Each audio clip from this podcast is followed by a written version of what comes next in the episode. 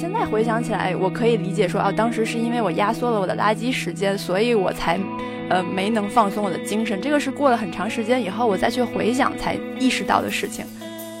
就是每天加班到很晚，脑子里想的全是工作的事儿，哪怕下了班在回家的路上，依然在转工作的事儿。而此刻你可能到家已经十一点了，我宁可牺牲我睡眠的时间，我也要把这个垃圾时间干完，就找到自己的一个生命的一个出口。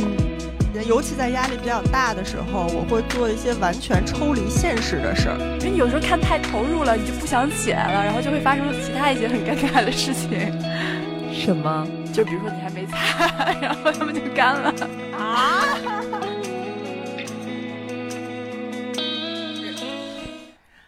欢迎来到宁浪别野，这里是城市浪人的海边乌托邦。我们的 WiFi 密码是 Go Surf 六六六，耶耶！欢迎回来，我是我是 我 我是依旧，虽然大家都在北京，但是依旧拒绝出门，只想在自己家里录播客、远程播客的朱桥。我是昨天夜里刚刚回到北京，嗯，只睡了五个小时，还起个大早，赶着早高峰来到一农家录播客的悠悠，嗯。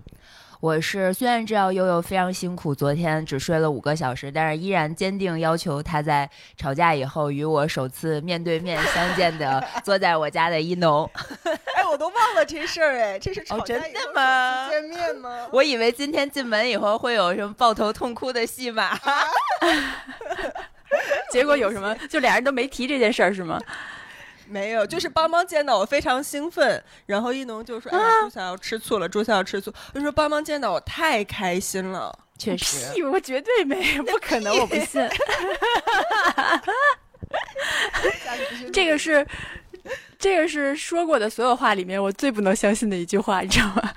嗯，但是我做邦邦对你就是假客气，摇头摆尾，然后那大屁股扭来扭去的，然后哼唧着咬我衣服，咬我衣角，一直拽着，嗯。对，所以你身上有味儿吧？然后胜一筹的办法就是比悠悠提前学会狗语，可以和他交流。我我已经会了，我绝对会把邦邦叫过来，我现在就给他 表演一个。行，下一期让我们宁浪别野的播客就表演集体学狗语，看谁狗语先跟邦邦交流，就聊一个小时的狗话是吧？对，谁都不知道谁说的是啥，只有邦邦听得懂。Yeah，好吧，那我们言归正传。今天呢，是一个因为算是我们过完年之后回到北京，我们三个人都在北京的第一次录制吧，对吧？嗯，好像是，应该是是，嗯。然后今天的选题呢，叫“垃圾时间真香”，那些羞于启齿的解压怪癖。其实这个选题是上次我们在崇礼一起吃着铁锅炖的时候意外聊到的。然后我们就说出了一些自己奇怪的怪癖，以后对方都是“哎，停停停停，别说别说，留着播客说，留着播客说”。所以我们就是今天要把这期单独拿出来来聊一下，也是因为我觉得在过去这。一个春节虽然是我人生中过过的最热闹、最幸福、最怎么样、最就是让自己应接不暇的这样的一个节，但是也是我回到城市、回到本来的这个身份，坐到自己办公桌上，最不知道自己原来是干嘛、最恢复不了好状态的一个年。所以，一方面对这个春节有点 PTSD，一方面呢，对于去年我们人生都经历了种种。各种各样的冲击，然后今年一开年一恢复到开学的状态，好像有点不知所措，所以今天就想跟大家来聊一聊各自的怪癖，以及就是在面对这种集体性的社会压力啊、低欲望社会啊、经济不景气啊，然后作为一个自由职业、没单位、没人管的个体户，像我们这样的人应该如何自处，如何找到自己压力的出口？嗯，真棒。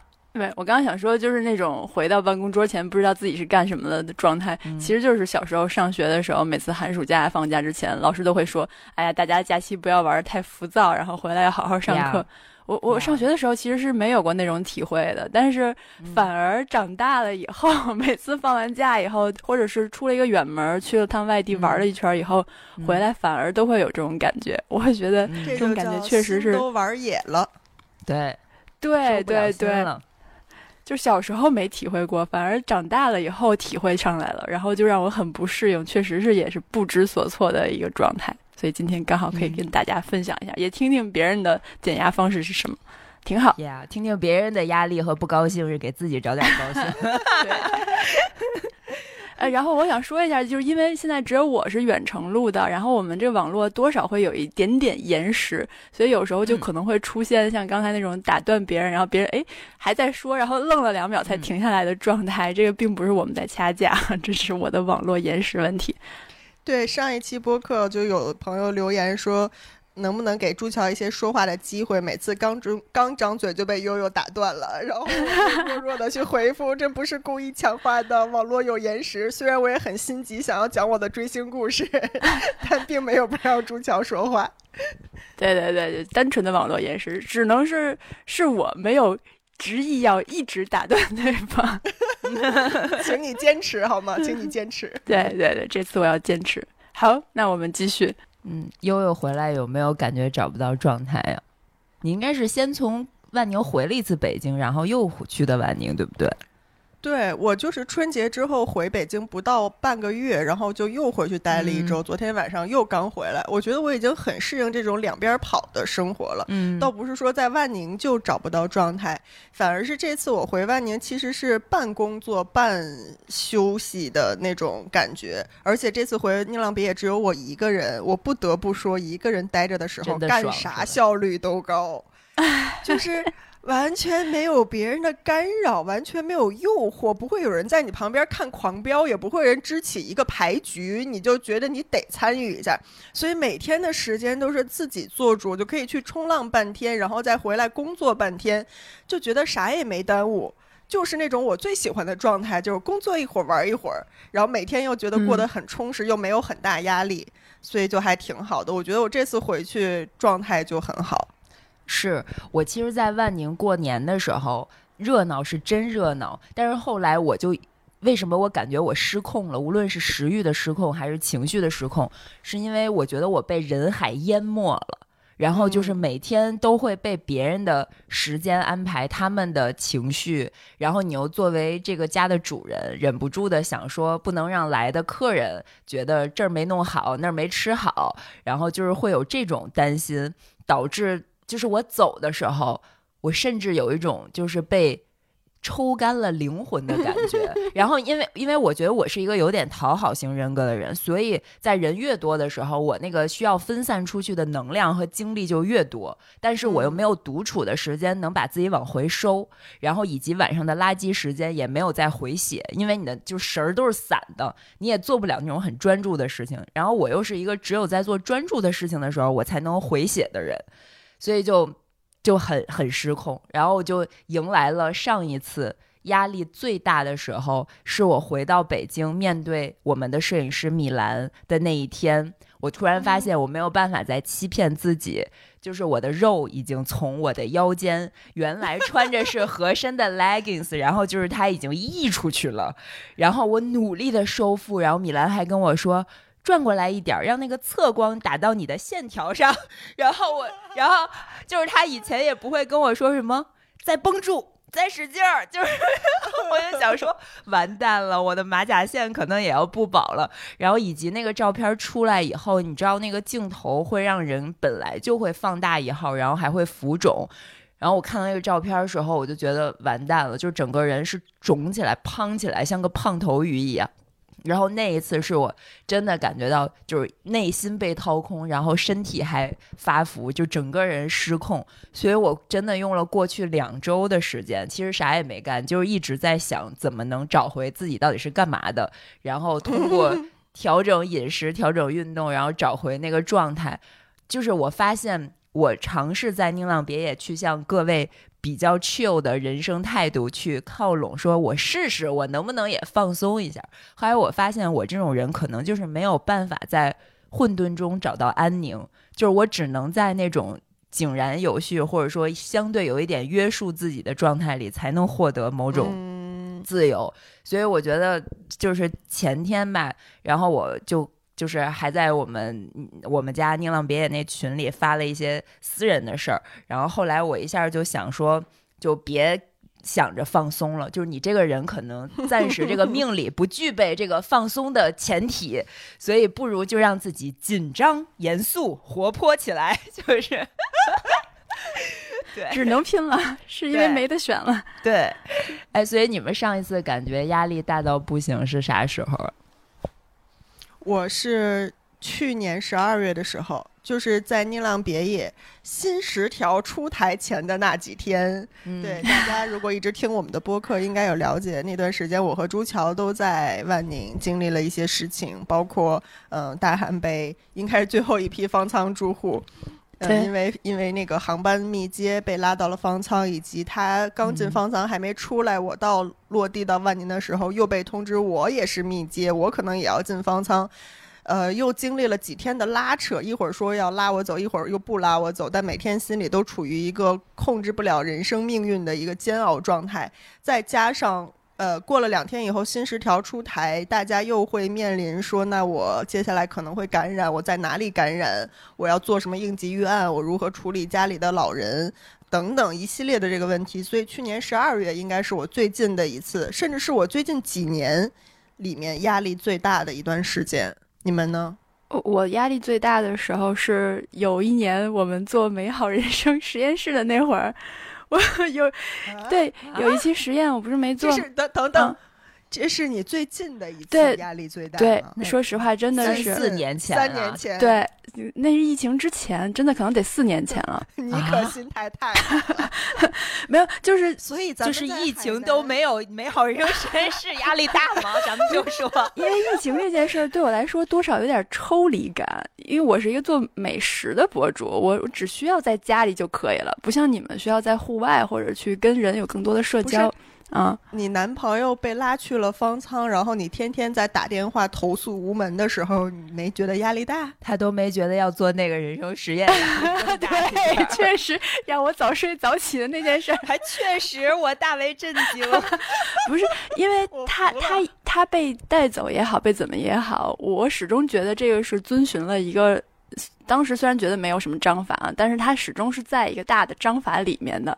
他们把他带走，也只是拉去了啊就是方舱，又没有把他杀了。对，因为 我的谢谢你天呐，其实是不是那个状态，是因为你们处于一个被动状态，你不是那个主动可以做决策的人，所以你反倒承担的压力会小一点，就是有点被推着走的感觉。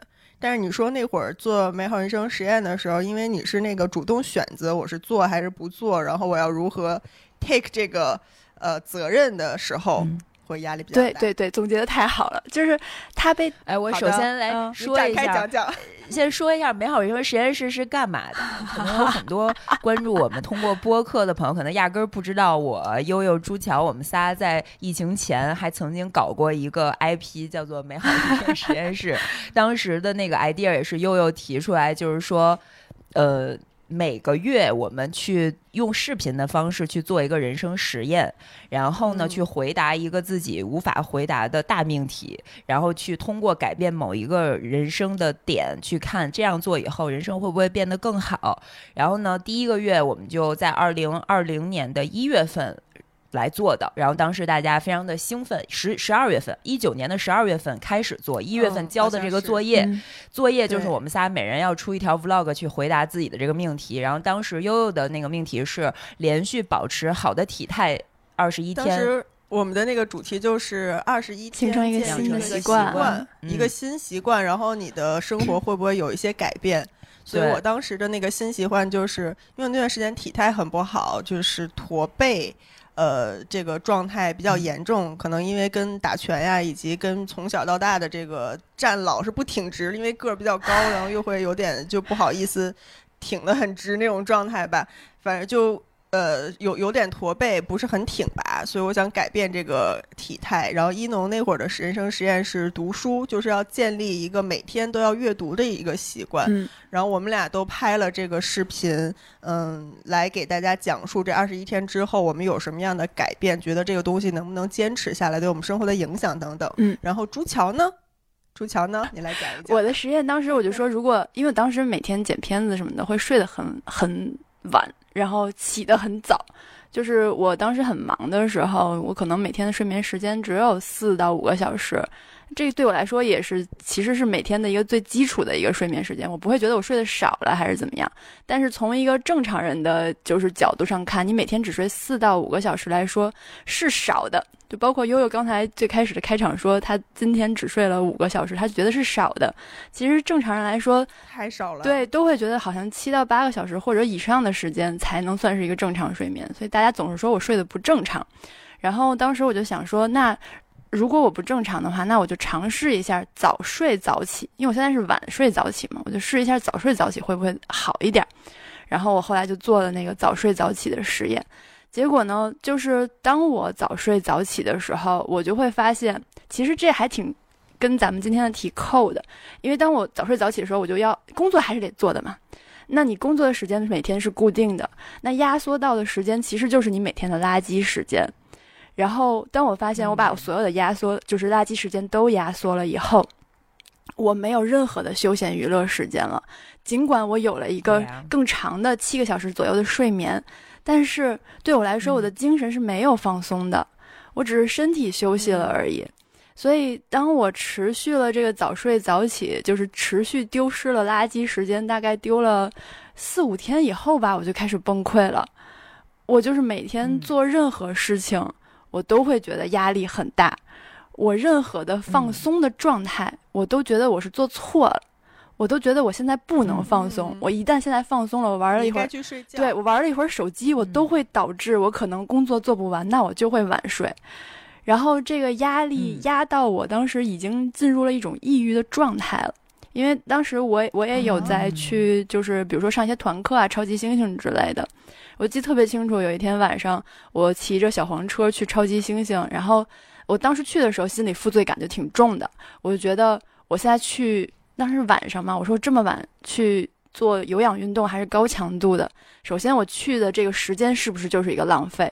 那我做完高强度的有氧运动以后，我晚上可能还会处于一个比较兴奋的状态，那是不是这个状态也会影响到我的睡眠？然后我去的时候压力就很大，然后回来的时候呢又有点疲惫，然后骑自行车的那个路呢又稍稍有点不太顺，然后我就脑子里一直在想，我现在做的这件事情是不是浪费时间？然后骑着骑着我就进入了一种。超级抑郁的状态，我已经不知道我是在往哪儿骑车了，我不知道我脑子里想的是什么。对，然后等我反应过来的时候，我发现我迷路了，我骑到了一个我根本对我根本就不知道是哪儿的一个地方，然后我又没办法，我只能停下来开手机看导航，才能知道我家在哪儿。然后我当时停下来开导航，发现我已经偏离的挺远的时候，我想那我可能又要多花十几分钟的时间才能骑回到家。然后当时我一下就崩溃了，然后我就一边骑车，坐车上哭。对，一边骑，但我还不敢停下来，我就觉得我必须得回家，我就一边骑车一边哭，着急睡觉。对。哎，我插一句，我特别想问，你的这种巨大的压力是来源于你？当时已经给自己洗脑，说我应该早睡早起，我应该增加睡眠的时间这件事儿，还是说因为你觉得你这件事儿是一个工作，我要拍成一个视频，我得坚持二十一天，我这个视频才能产出。如果我坚持不了二十一天的话，其实是等于工作没完成。就到底是哪一个导致你压力这么大？我我觉得是两方都有，是没有办法剥离的，因为这个工作就就是它确实是一个工作，但是这工作也是我自己提出来的，我提出来。的时候也是确实觉得这样是对身体好的一件事，我才提出来的嘛。所以就是对我来说，不管它，它就是一个好习惯，是一个我觉得应该坚持下去的好习惯，并且是我自主把它作为一份工作拿出来的。所以这两个压力都让我觉得我必须得把这件事儿弄好。嗯，我就记得当时我当时特别郁闷的时候，我应该跟农农说过这件事儿。当时你是在我家还是我给你打的电话？好像是打的电话，打着打着电话说起这件事儿的时候，我觉得我可能做不完这件事儿了。对我来说，好像压力特别大，我觉得好难。说着说着我就哭了，然后 我记得清楚，我一边哭，他应该一边跟我说：“啊哈哈，现在这段你应该录下来。” 对，因为我我现在想想，我当时好像真的没有太理解，就是这个前前面有这么多的。铺垫的这个情绪，我现在想想能理解了，就是这个垃圾时间的被剥夺，以及它是一种全新的生活方式的调整和工作叠加在一起。嗯，嗯，就还是一个，我觉得朱乔还是一个很负责任的人，就是他还是很想把这个作业交上的，但是但是最后就没交上。其实自己身体身心都都无法 handle，对，对，但是其实这件事到现在也依旧让我觉得有点压力大，并且觉得有点可惜的一件事情是，就是我已经嗯压力那么大了，但是我却没有把它完成，就是等于我非常非常的亏。就是我哪怕说这件事儿我确实是做不了，我坚持不嗯下去，我也可以嗯，做一个结论，就是说这件事儿我做不下去，但是相当于我最后就逃跑了也也。不用太有压力，嗯不用太有压力。我觉得本身咱们做当时这个内容，我经常说，虽然悠悠也常常鄙视我这一点，但是我就说这个嗯项目没有继续做下去，主要还是因为疫情，因为我们一月份交完那个作业以后。嗯我都我到现在都记得，我当时那个视频里拍的是我们去巴黎出差，然后还是时装周，还能到全世界到处玩的时候，我每天还在完成我那个读书的计划。然后等我们从巴黎回来以后，我落地的当天武汉封城，然后这个世界就完全改变了它的秩序，然后这件事儿就被搁置了。但是我觉得我我们当时做过的这个实验，不管是悠悠体态的调整，还是我看书的坚持，还是朱桥没有完成，但是他这个尝试的这个过程已经实现了美好人生实验的这个意对义。，我觉得朱桥这实验已经完成了，是的他甚至嗯不用等二十一天，他在一周之内就已经得到结论了，这是一个非常非常有价值的实验。没，错，嗯 但我觉得朱乔。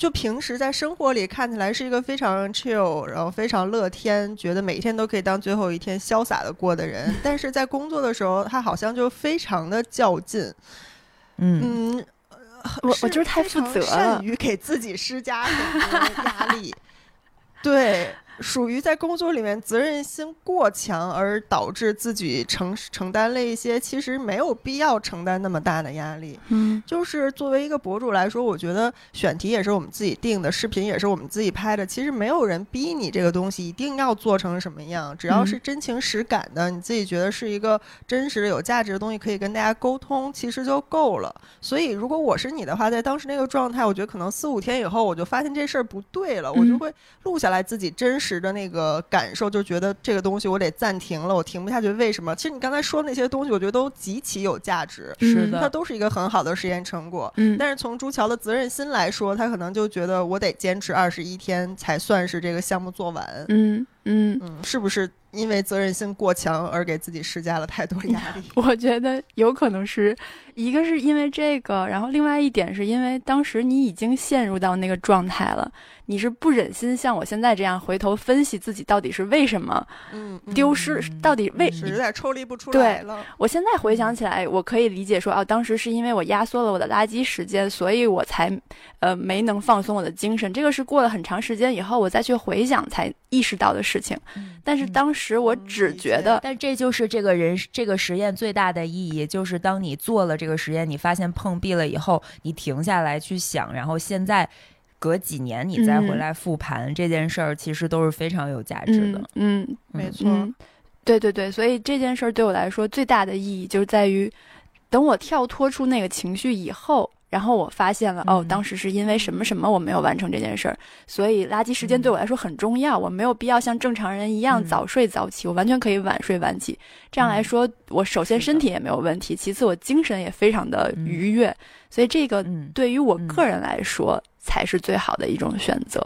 这个是我当嗯。时就是虽然当时没明白，但是过了很多年以后才想明白的一件事。那你当时在那个比较拧巴的状态，就骑着骑着车都会哭的状态，你有尝试去做什么，在那个困顿中去解救自己吗？我我就是觉得最好的做法就是让自己放声痛哭一顿。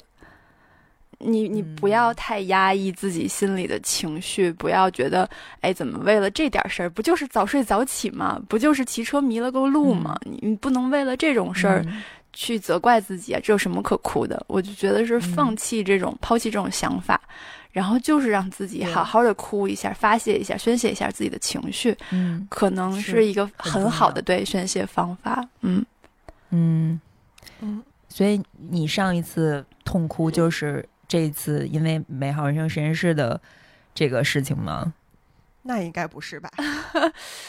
那应该确实也不是，但是呃就是那么该不会是昨天晚上吧？啊，昨天晚上怎么了？啊我我没有下去。我差点我就信了，我差点我就以为昨天晚上发生 差点恍惚了，以为自己昨天哭过，然后忘了。笑死了。嗯，确实就是，如果是那种真的是不知道自己为什么哭，就是在哭的时候，只是单纯的想要嗯发泄一下的哭，那个确实是最后一次。这种哭应该很少吧？嗯但是我本身是一个泪点很低的人，我随便看个什么片儿，特别愚蠢的片儿，我也能哭，所以哭对我来说倒不是什么难事儿。嗯，嗯，你们呢？你呢？就是上次咱俩打电话吗？对呀、哦不就一周以前吗？嗯，对。不过那次朱桥看见他，他进门的时候看见我坐在那个懒人沙发上哭的时候，他过来也坐在边上哭了起来。但是他哭之前还拿手机先拍了一段你哭的素 哦，是材。吗？我到现在都没有敢点开那段素材，太可怕了。那只录到了后 后半段，咱俩吵完架以后，发到了群里。他把那段素材发到了我群里，笑死我了。我没有点开，这也很残忍啊！这不就是我说你现在这个哭的状态录下来是一个非常好的。我就是，你知道吗？你那句 话，对，真的是你那句话，我记了这么多年，我就想说，好，既然你是这样的人，给到一个机会是吧对，我就要用这种方式来回馈你。没有没有，但是确实，你让我录走开，我不就走开了吗？你可以点开看看，没啥，就是有点可爱，对吧？我不，啊，不了，不了，不了好的，无法面对。刚才说到那个垃圾时间，嗯就我想到我之前在做博主以前，最后一份工作不是在互联网一个创业团队嘛？我当时。呃，是裸辞的一个原因，就是因为身体状态、精神状态都很差，压力很大。我现在回想当时那个状态很差，一个非常重要的原因，也是因为我生活里已经已经没有垃圾时间了。嗯就是每天加班到很晚，脑脑子里想的全是工作的事儿，哪怕下了班在回家的路上依然在转工作的事儿。嗯而此刻你可能到家已经十一点了，你想着明天上午还得嗯工作，你回去就只能洗澡，嗯立刻躺在床上睡觉，嗯其他干任何事儿的时间都没有。然后第二天一觉醒来。你因为那个状态很差，又总是睡不醒，又想多睡一会儿，所以又是睡到上班前的最后一刻才起来。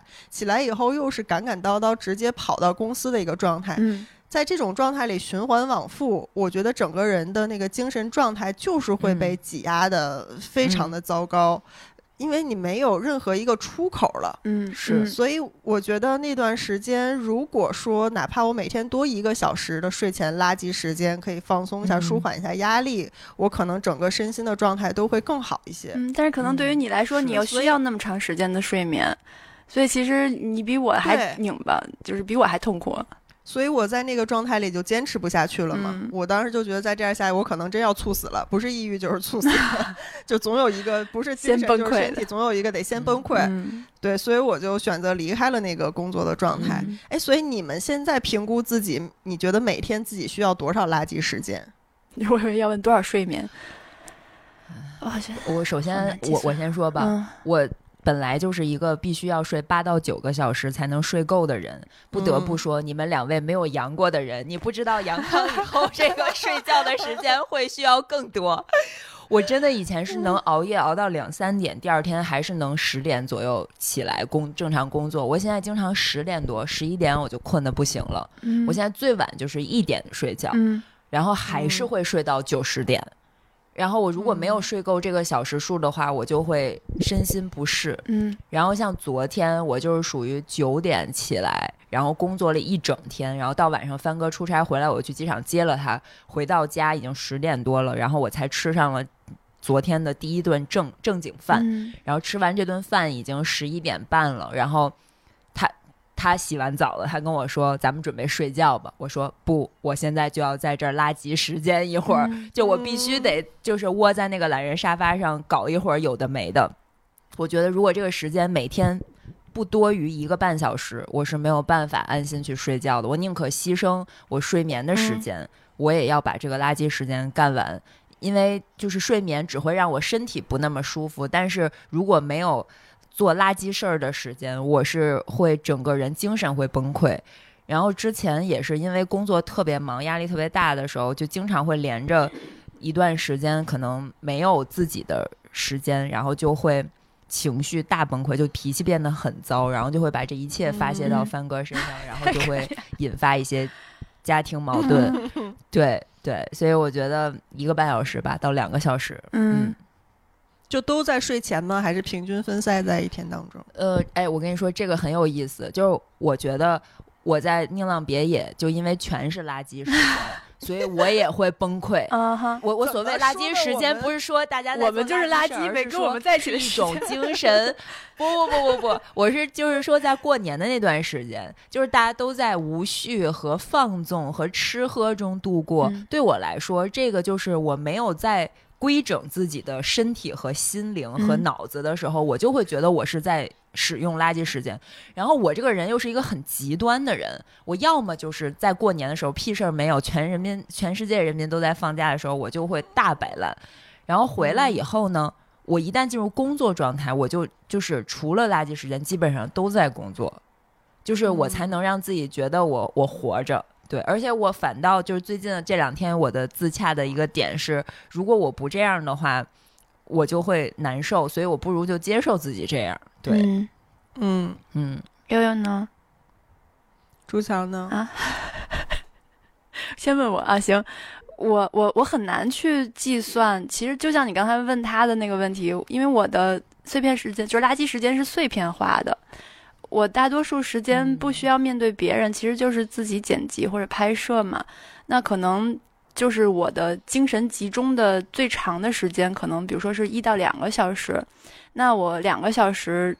我觉得累了，我没有办法继续剪片子，我没有灵感了，那我可能就嗯需要嗯。一段时间的垃圾时间来去补充能量，或者有的时候我嗯剪到一个嗯。瓶颈，我不知道后面怎么剪了，可能它只嗯。只过了十五分钟，我的剪辑时间只过了十五分钟，那这个时候我也会需要，比如说十五分钟的垃圾时间，然后来去抚平一下自己嗯。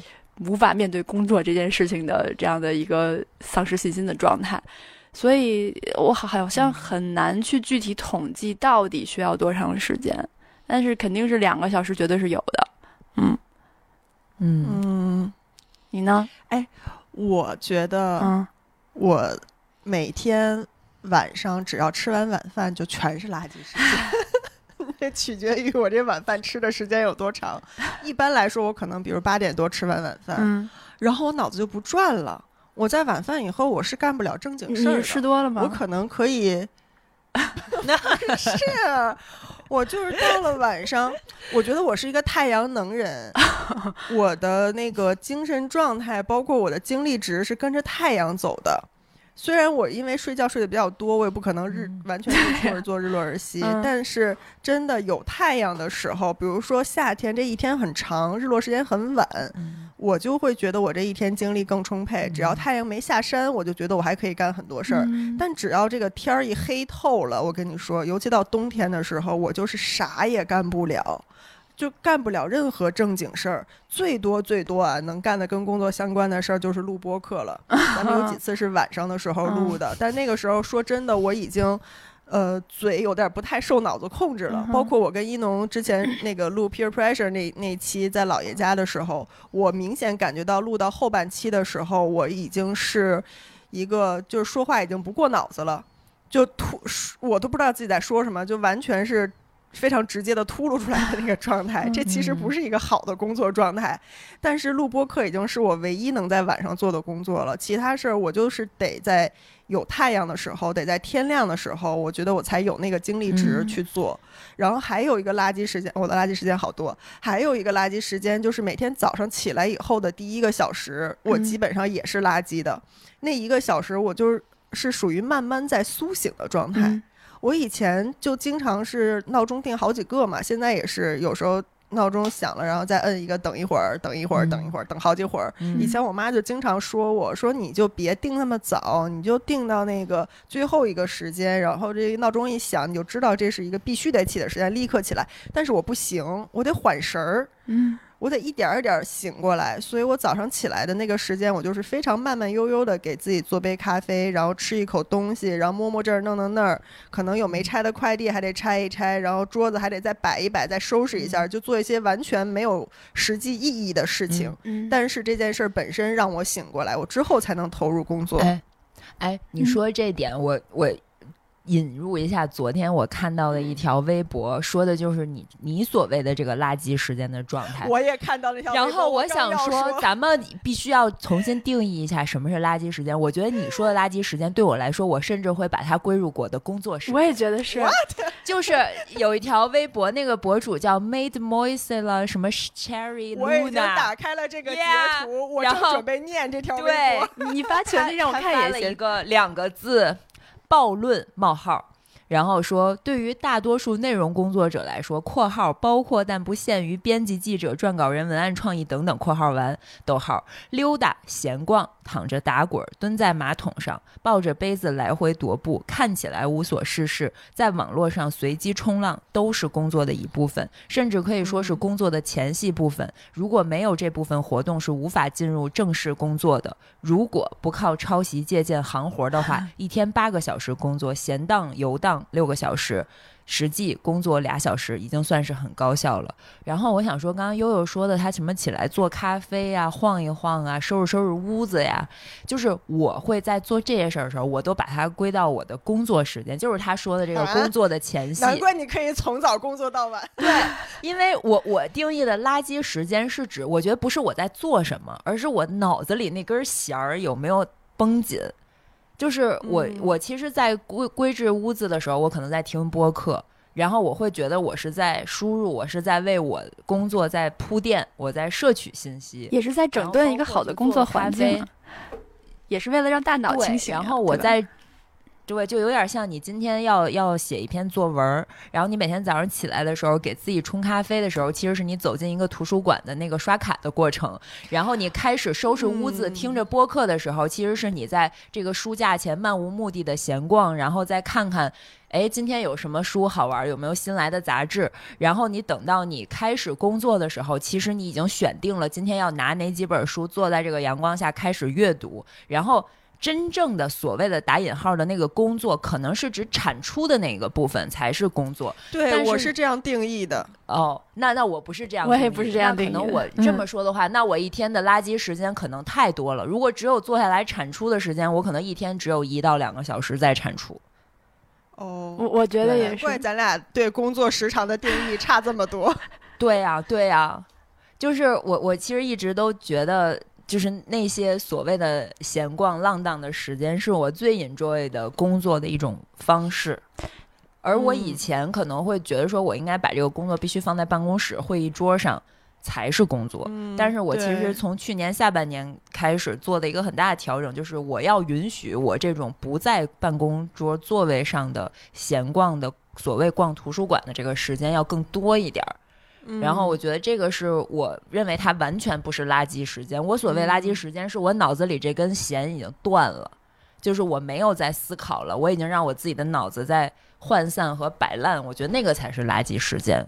然后我又是一个很极端的人，就是在宁浪别野那种人很多的情况下，我是没有办法进入内心的那个秩序感的图书馆的，就是会很涣散。但是如果不超过三个人，比如咱俩那个时候，嗯在在咱家在那儿晒着太阳看书，我是完全可以进入这种所谓的工作状态的。对，嗯，哦，如果你把这个定义为工作的话，那我每天的工作时间也还挺长的，我倒也没有那么 chill。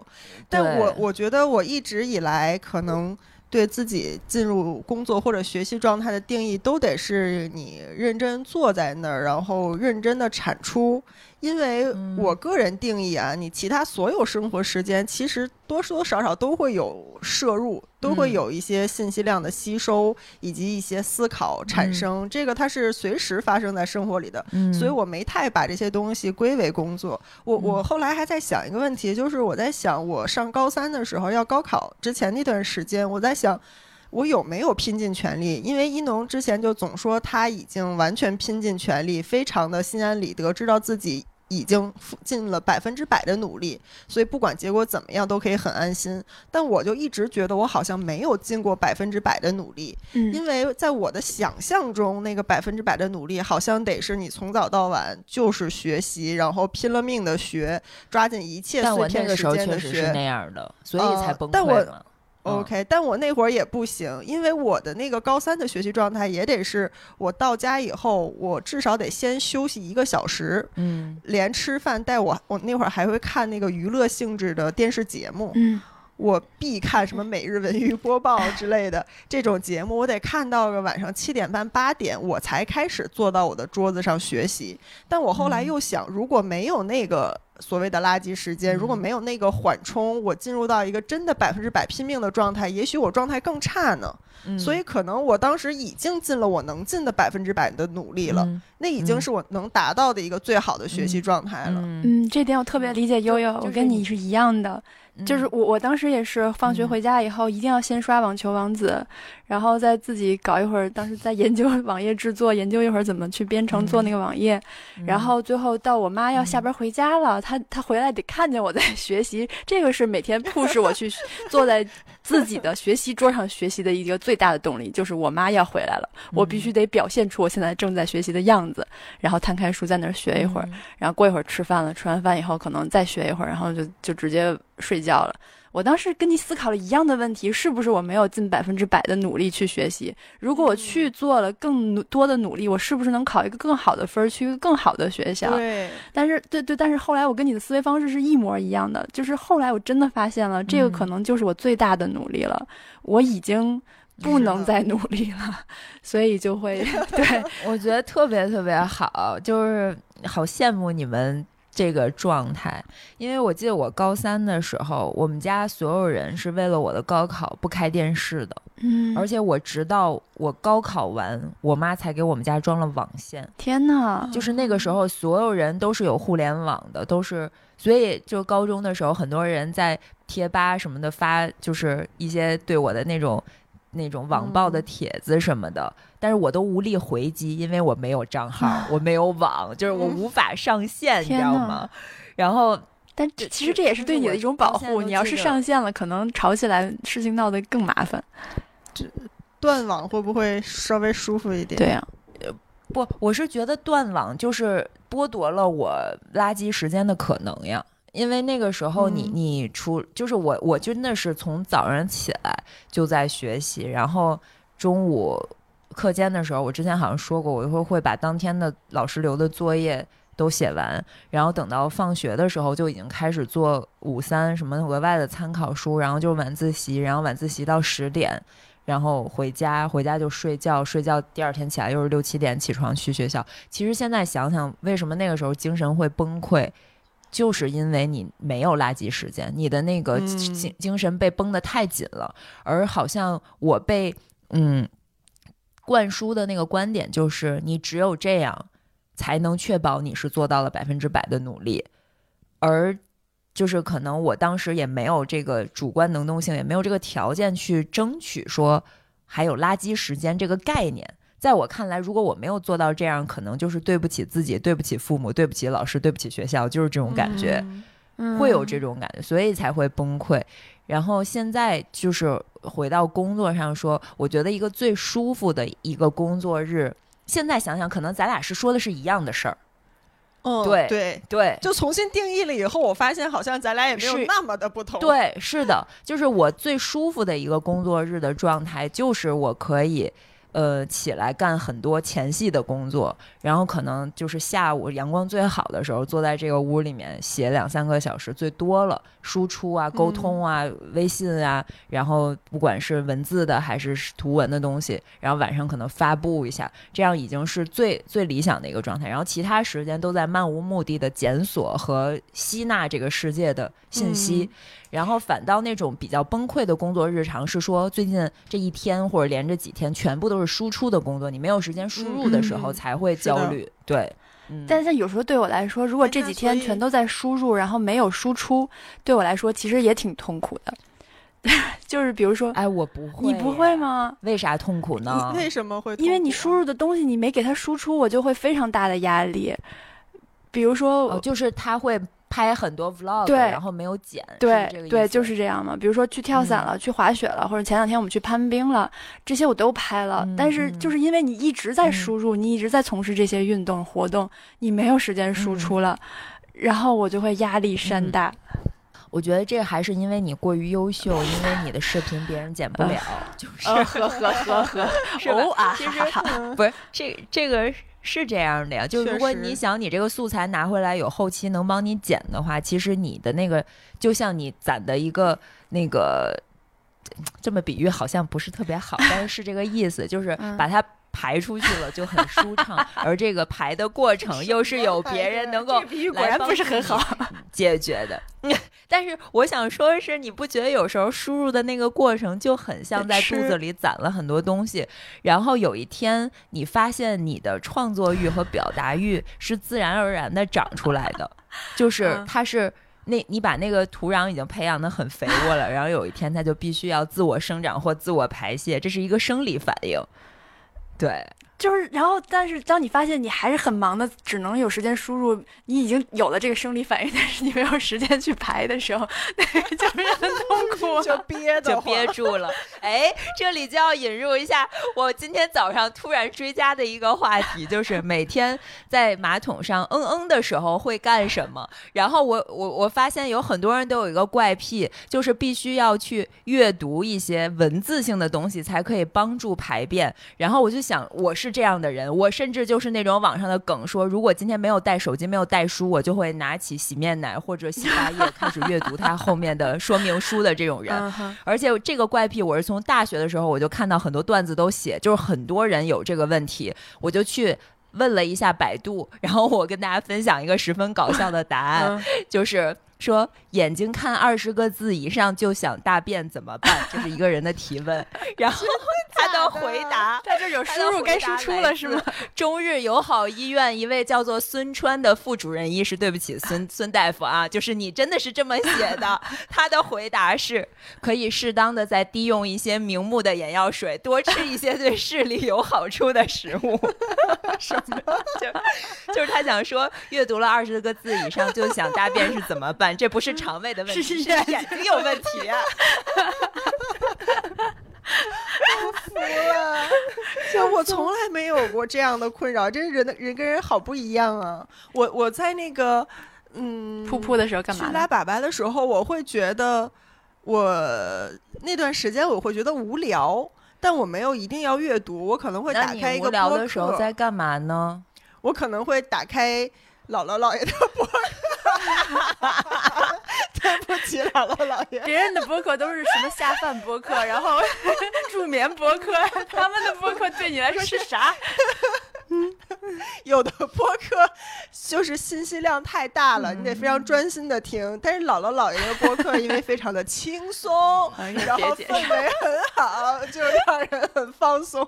没有，就是说我那个播客列表里有很多待播放嘛，我可能就会就在那个时候也播着，就有一个声音，只是为了避免无聊而已。对，倒没有说一定要阅读什么东西，但是比如说他的播客很长，然后你可能噗噗的时间只有。就听一会儿，然后就停了呀。嗯，所以就是那比较适合播那种随时可以停的东西，是吧？对，哎呀，你别再说了，我没法跟姥姥姥爷解释了。对我对我来说，我我是会我也会放东西听或者看，但是就是我会放视频，但是我不会去阅读文字。我觉得阅读文字需要我哦用大脑，但是我的大脑必须得在其他地方，得在得在专心噗噗这件事情上，所以我还是会放一些东西听的。然后我一般放的就不是那种特别长的播客，我一般就会放幺八幺八黄金眼，因为它 因为它一集视频，它也就是几分钟嘛，三到五分钟，我可能就是嗯一期视频就能解决，或者再放一期也能解决，大概就是这样。因为你有时候看太投入了，你就不想起来了，然后就会发生其他一些很尴尬的事情，什么？就比如说你还没擦，然后他们就干了。啊？什么？我知道了什么了不起的事情？这是可以在播客里说的吗？这这是什么神逼奇的生命体验？帮我逼掉。不是这块儿剪在开头好吗，朋友？太恶心了，太恶心了。我发现我们的播客才适合在这个时候听，对，完美替代姥姥姥爷的。这是一期什么垃圾播客？就是垃圾博客。哎，那那你们在那个就是睡觉前的那种垃圾时间会干什么呀？我我会玩羊了个羊，然后同时播放幺八幺八黄金眼，就是幺八幺八黄金眼是我任何时间但凡要播放一个带声儿的东西，我都会选择黄金眼，嗯因为它是在有声的同时，它还是一些社会新闻，然后又是一些非常奇葩的社会新闻，然后能让我感觉到这个世界的丰富多彩。对，嗯嗯，所以我是对幺八幺八黄金眼的忠实观众。对。嗯，你能呢？我通常会在三个事情中游走，就是浏浏览八卦，所有的八卦小报，基本上我对这个娱乐圈还是比较了如指掌的。每一天的最后一件事儿都是干这个。倒数第二件事儿，通常是在最后一次去上厕所和刷牙洗脸的时候，就是观看二手奢侈品卖包。这个之前我也在屡次的播客里面说过，非常的解压。然后还有一个就是我心情不好的时候会在睡前去看的，就是直播卖柴犬。嗯，就是因为邦邦实在太可爱然后我一直想要一个二胎，然后未能成型。之前还发生过一次，我在某淘宝的专门卖柴犬的直播间相中了一只小黑柴，巨好看。我向身边所有的人安利，包括但不限于朱乔、悠悠、姥爷，甚至 CC，甚至我的妈妈和帆哥的妈妈。然后那只狗狗的代码叫幺八九八，然后它是我和帆哥的结婚纪念日的代码。我当时相中它的时候，哦我不知道它是幺八九八，哦然后当它我发现它的代码是幺幺八九八的时候，那天我本来压力就很大，又回到前面说，就是那种没有垃圾时间，然后刚有了一点垃圾时间，发现了幺八九八就是一只肉头肉脑、虎虎实实的小女孩的黑柴，然后她颤颤巍巍在那个视频里向我走来的时候，我就给帆哥看，我说她必须是我们家的狗，然后帆哥就一脸无奈，就是整个人从直立坐着的状态，然后向后瘫倒在那个豆豆豆袋儿的沙发上，然后说：“求求你了，我带不动了，三只。”三只，对，就等等，我怎么记得帆哥说，以他的精力槽再来俩孩子他都行的？可能狗不太行了，孩子可能可以，然后就就不想再再管了。然后后来我就哭了。就是哭了是 literally 就是眼泪就流出来了，然后我就说不行，我觉得幺八九八就它已经是我的狗了，然后就是它现在就不能跟我回家，我觉得它刚从那个柜子里被拿出来，现在又要被放回去，我觉得它好可怜。然后我就很很抓狂，大概利用了一周的时间，就是联系了身边所有可能去养它的人，就是我送给他，让他来养，然后我只需要偶尔可以看见他就可以。嗯，然后也没有人接受我这个 offer，然后这件事儿就但那个就狗真的过去了。好可爱。对，就是很非常可爱，这也是一个很解压的事儿。不是，但是当你想到你拥有不了回去说一下它的时候，你不会感觉反而压力有点大吗？你不还哭了吗？我拥有不了它，压力大。对呀、就是你很喜欢它，还是拥有拥有不了它，就是比如说幺八九就是八，你那么喜欢又又无法获得，这不是一种压力吗？嗯，所以就哭了嘛，然后哭了可能就解压了嘛，就好了嘛。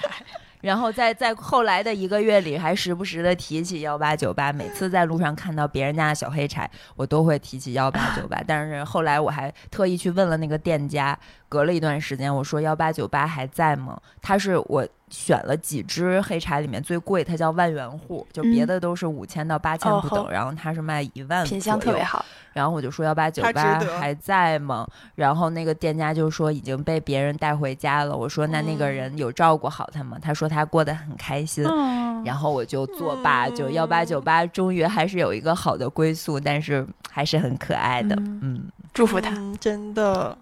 你刚才说啥？呀，又有哎什，么你说完了啊？睡前？我的睡前垃圾时间，尤其在压力比较大的时候，我会做一些完全抽离现实的事儿，嗯，就是修仙，主要是关心一些宇宙啊，果然是修仙。OK 就是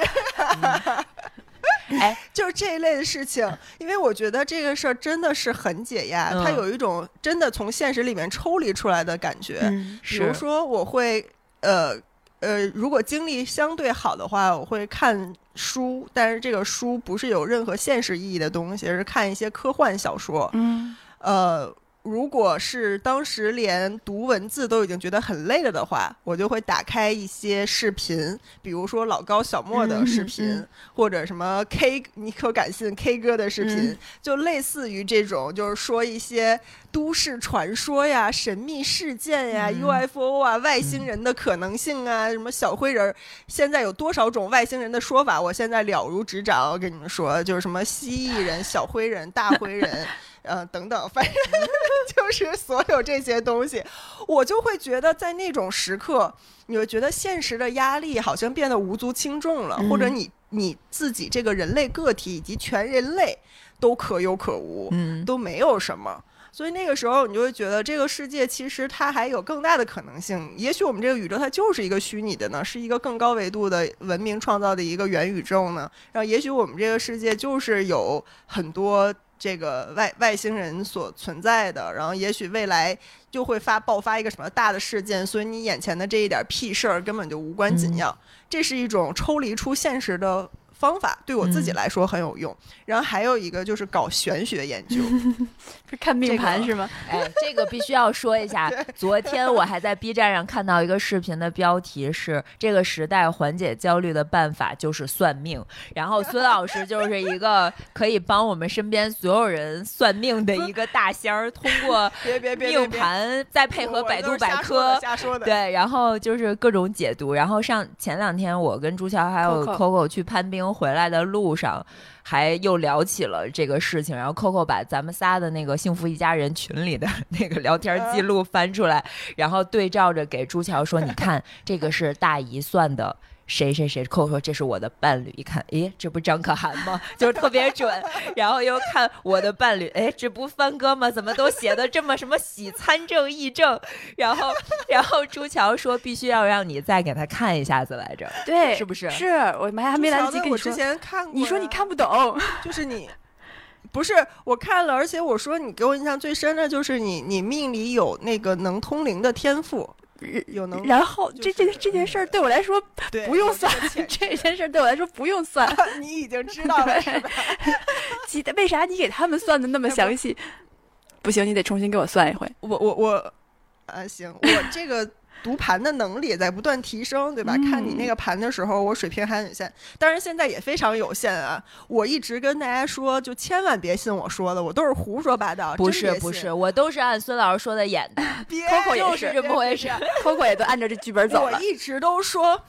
不，因为这个东西它真的很深。然后我一直说，如果你的你的命运是一本书的话，我充其量帮你看看书皮儿，连目录都没大。概写了几个字儿啊，我大概知道。然后我现在的水平呢，我觉得经过了一段时间的进阶，我现在基本上啊能看懂一点点目录。哦然后你要问我什么细节，然后就是老问我什么我哪年生孩子，我哪年发财什么这种事儿，我真的都是胡说八道，你们可千万别信。我，但我跟你们说，为什么看命盘这个事儿解压，就是你也不是说完全相信它，但是我觉得。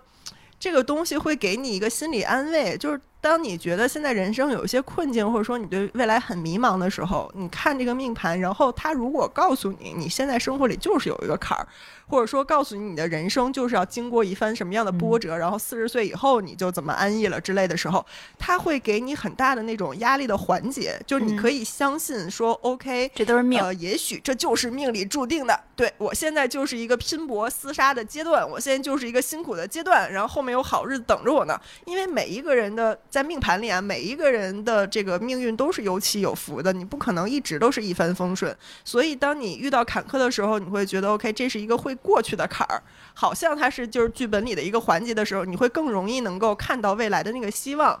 但如果没有这个东西，你就完全陷入在当下的这个困境里，你会觉得我不知道我什么时候才能爬出来，我不知道，呃，这个状态会持续多久，会不会一嗯辈子都这么丧？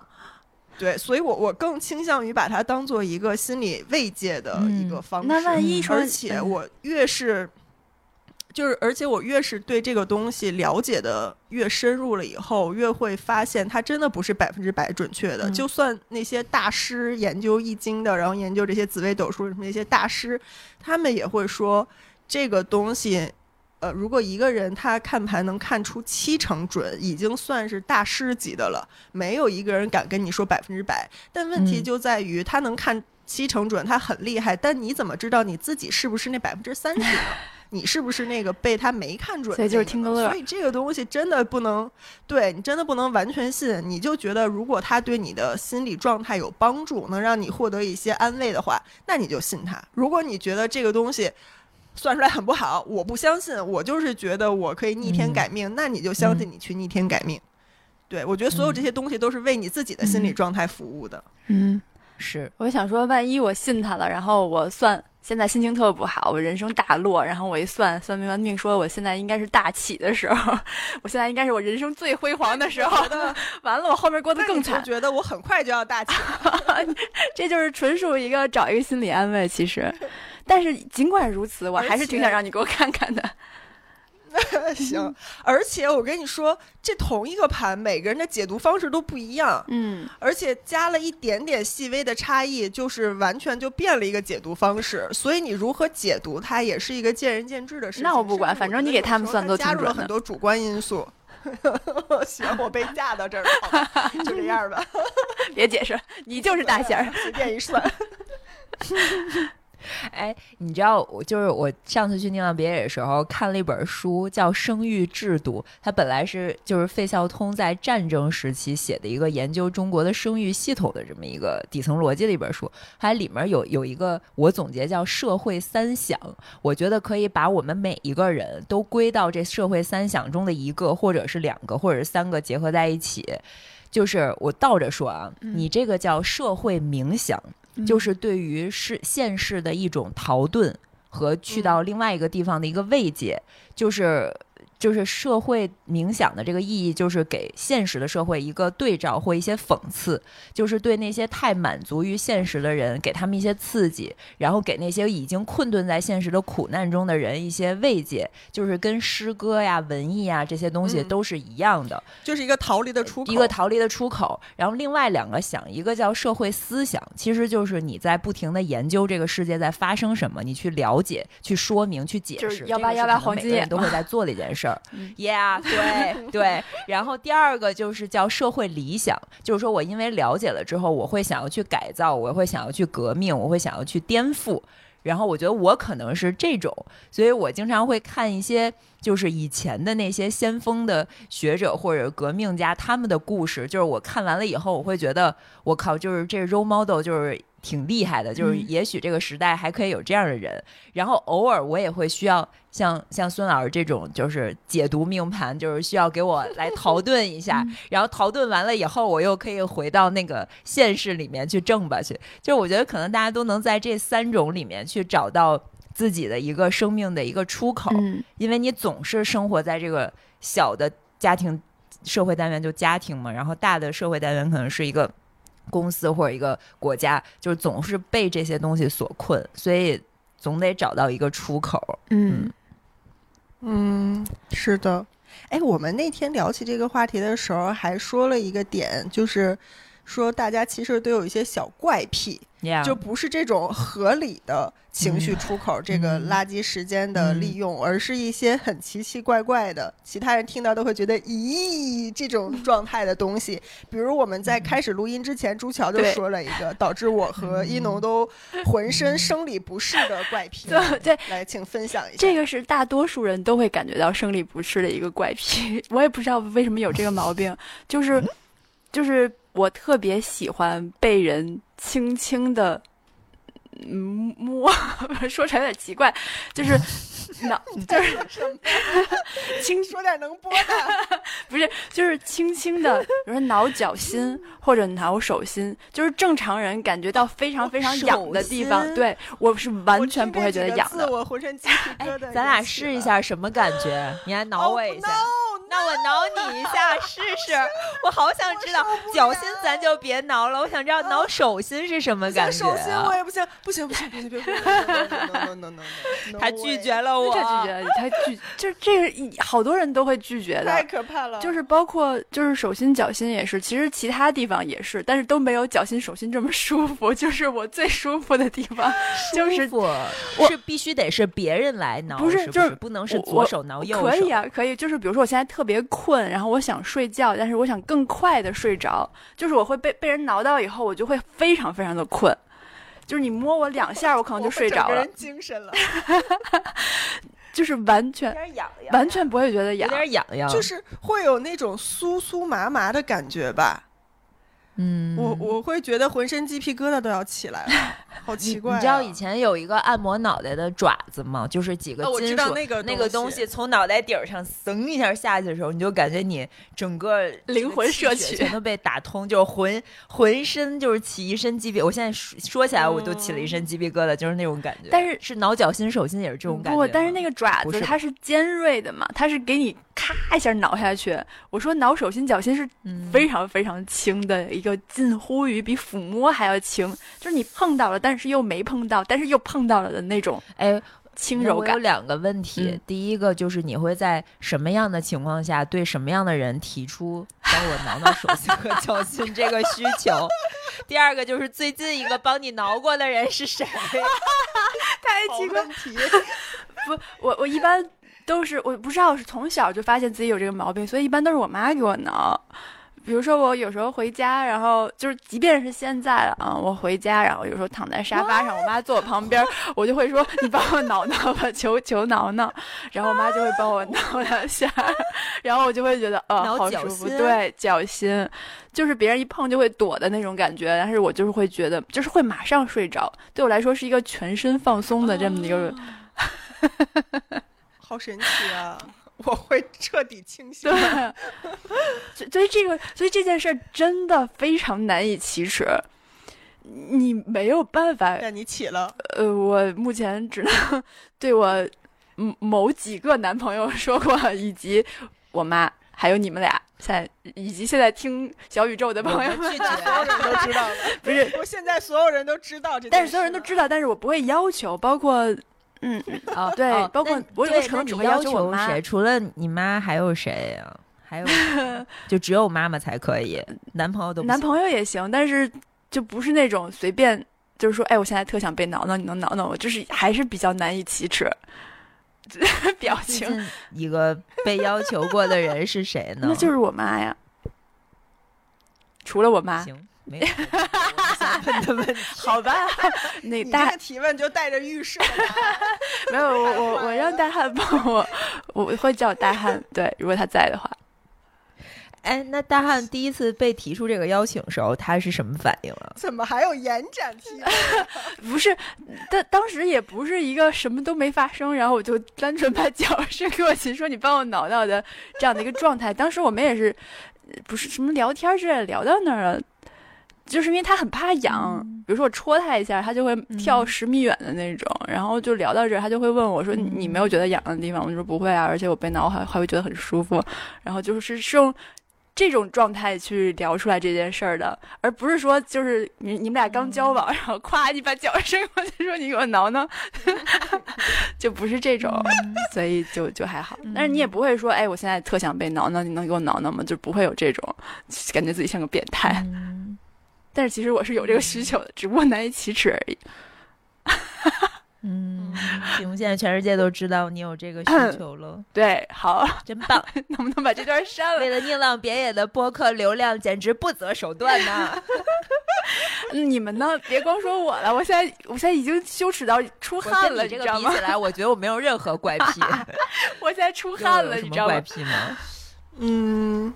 如果要硬说是怪癖呢，我觉得可能我这个有一点点像强迫症似的，就是我很喜欢清给自己清痘痘，就是清闭口的那种。我不知道你们会不会有，因为我有时候化妆多了，再加上运动带妆运动什么的，就会毛孔堵，然后就会有很多闭口。然后我是属于那种有点难以忍受它长时间在我脸上的状态，虽然。无数人无数次的告诉我不要自己去清，清不干净还会发炎，还会怎样怎样。但我有时候就是忍不住，嗯尤其越是当我压力大，越是。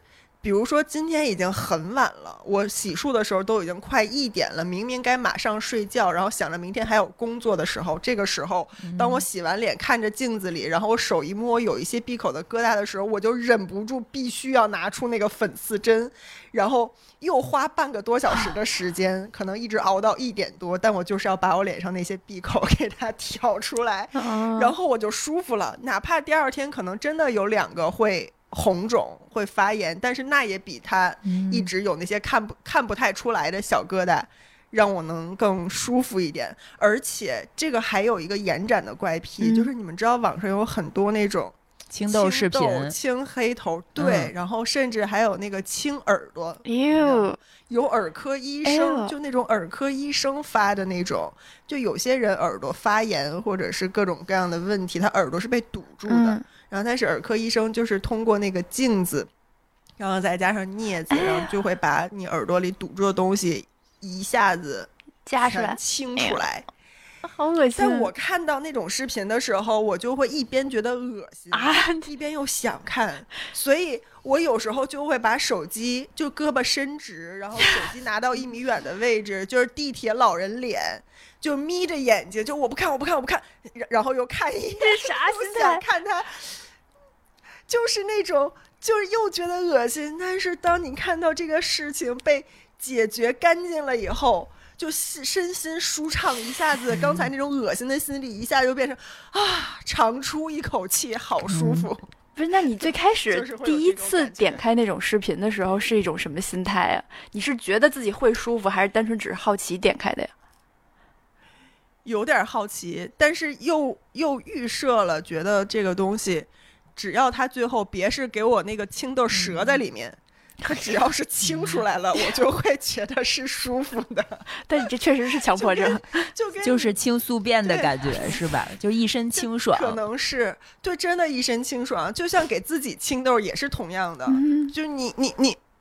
你觉得脸上有那些小疙瘩，你就很难受，你就必须把它们清出来，哪怕你已经睡觉时间都不够了，也要把这件事儿做完。嗯然后做完以后就觉得啊，长出一口气。嗯，好吧，跟你们俩比起来，我感觉我这简直不是怪癖，简直就是适合推崇的一种休闲娱乐生活 方什么呀式。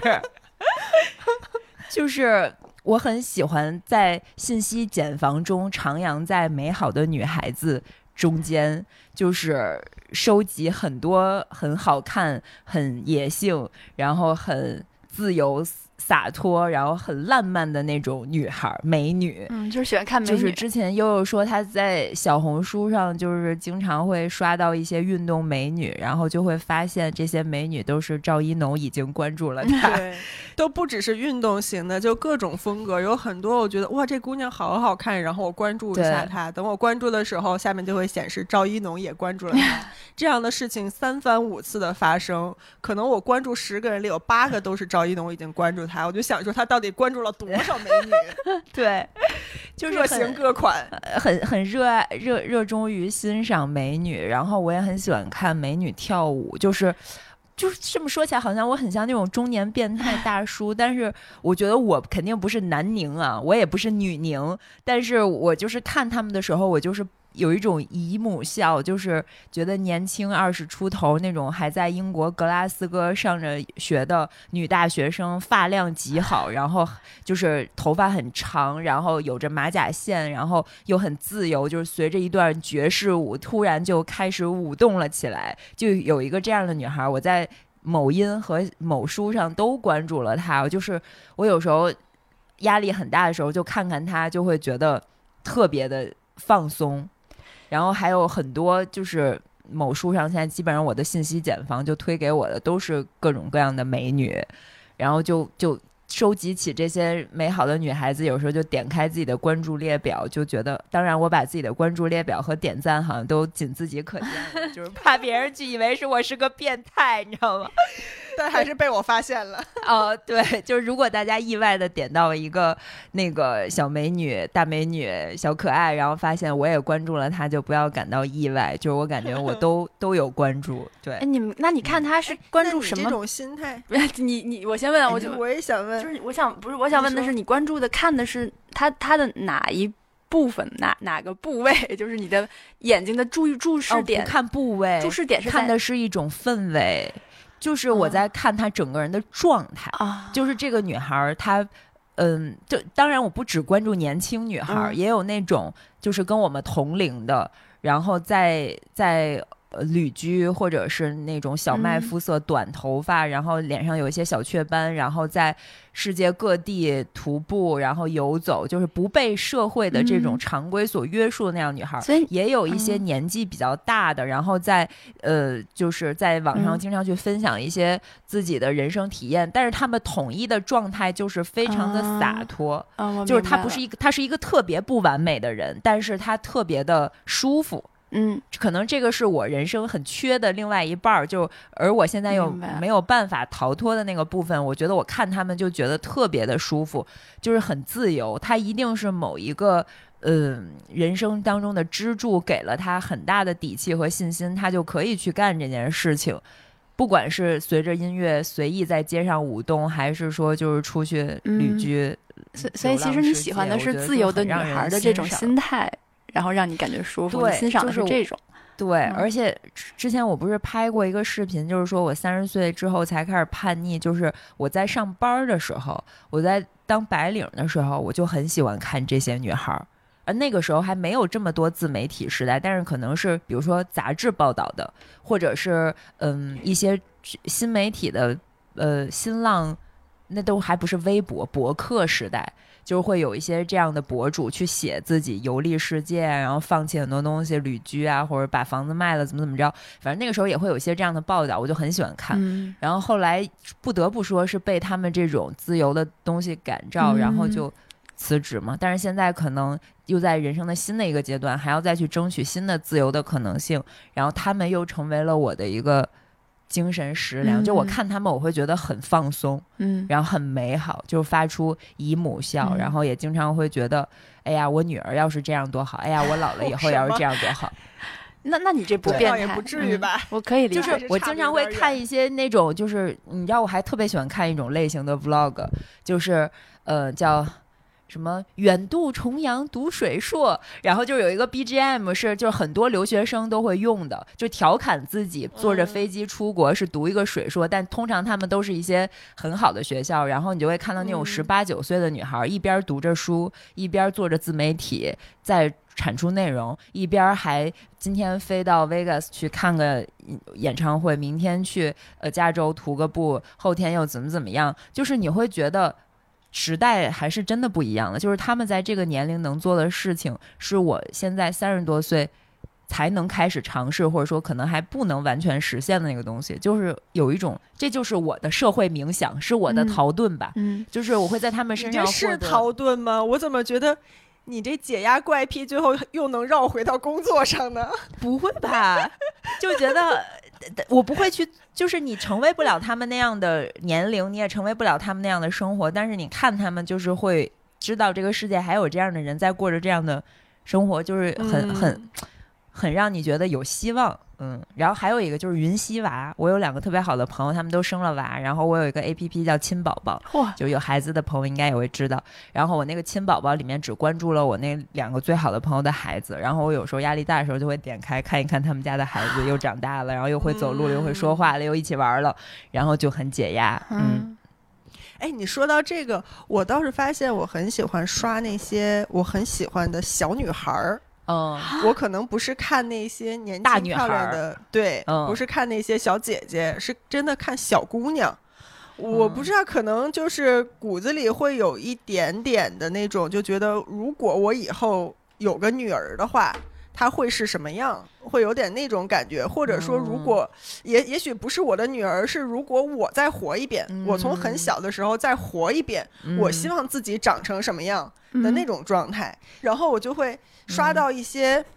就是一些小童模啊，或者是就是嗯。长得很好看的那种，嗯。然后又性格很酷那种小女孩儿，嗯，通常都是带有很强的英气的。嗯就又很漂亮，然后同时她又是那种很飒，然后很有英气的，嗯可能她又搞什么运动，然后在那个什么滑雪，你们突然说出我的节目名，吓我一跳。搞什么他又突然搞什么运动赢了？对，哎，包括咱们都认识那个飞哥的女儿，就是练花滑那个，我还有一期视频、哦运动体验的视频拍过她。对，就是那种小女孩，我就好喜欢，我就会觉得可能也是自己童年的某一种缺失吧。就是投射嘛。其实你看的也是你想从小活一遍什么样，我看的那个可能就是如果我。同龄人在做的其他的事情，嗯你觉得哎，嗯还有人在这么活，有人重新从这个年龄这么活，就是有一种慰藉感嘛？你就觉得嗯很有希望。我突然能理解你俩的这种想法，是因为我最近特别喜欢小熊猫，然后我每天就是除了在刷黄金眼以外，还会刷一些小熊猫的视频。然后我看那些小熊猫的视频的时候，也会想啊，我下辈子要是投胎成小熊猫就好了。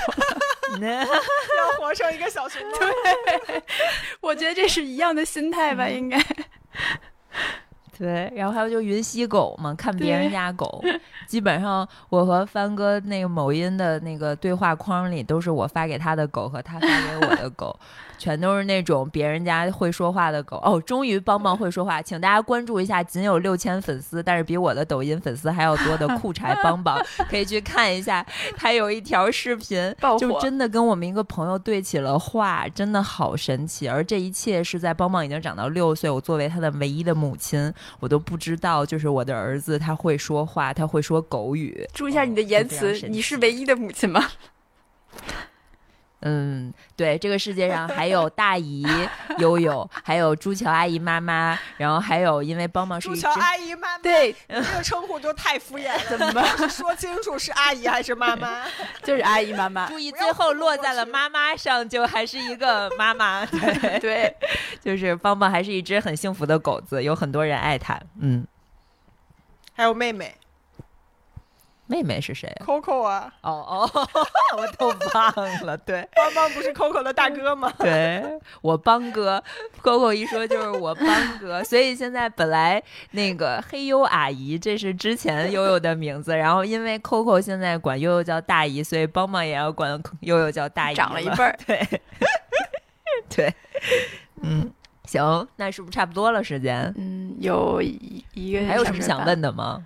想问一下大家有没有相关的这种压力啊，或者是当你的垃圾时间的时候，你会做一些什么呢？你有什么解压的小方法吗？可以在留言区跟我们讨论一下，我们也期待看一下大家的解压方法是什么。呀、还有比我们更奇葩的吗？还有比让别人挠挠更奇葩的吗？你这个，你这个，我可以评为今日之最，绝对奇葩。之最。对，如果你觉得你可以比我奇葩无，法想象，无法想象，就是你现在回家会跟妈妈说来帮我挠一下脚这件事儿，就是我想到还是会有一丝 不是，浑身不适的感觉。就是你们都是赖在沙发上那样的一个状态，然后他刚好又坐在你旁边的时候。哎，算了，我不说了，不想解释，嗯没啥可解释的，我就是这么恶心，行，我承认了。也不恶心，就觉得挺好玩的。嗯，对，就是大家小怪癖，希望也可以行跟我们分享一下。我都这么豁出去了，你们必须得分享点啥出来呀？我 觉得要赢过朱强。嗯，对，好，行，那就希望大家都可以拥有更多的垃圾时间和更多的垃圾时间快乐，好吧？嗯好的。好的，那我们就下期周再见拜拜